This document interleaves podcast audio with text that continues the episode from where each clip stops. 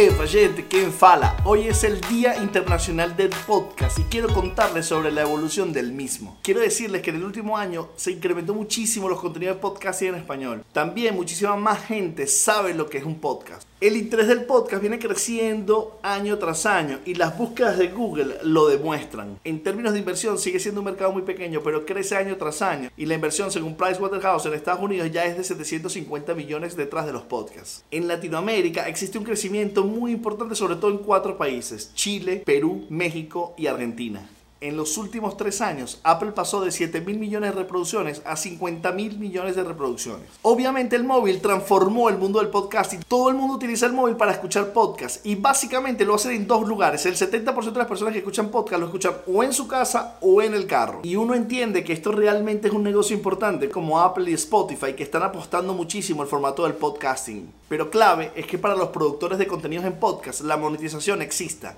y cada vez más hay muchas formas de monetización. Uno de los aspectos más cruciales tiene que ver con el aumento de las plataformas de medición y analítica para poder entender cuál es el impacto de los podcasts en los mercados. El podcast, que no es más que un audio en RCS, también es muy importante en YouTube. Pero ¿por qué en YouTube si es el audio lo más importante?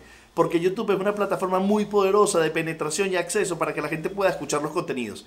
Y muchísima gente utiliza YouTube para poder solamente escuchar mientras hace otras actividades. Si quieres ampliar más la información sobre podcasting y podcast, en esta publicación está el proceso de cómo elaborar un podcast. Y también puedes ver esta publicación donde hablamos del impacto del podcasting en Venezuela.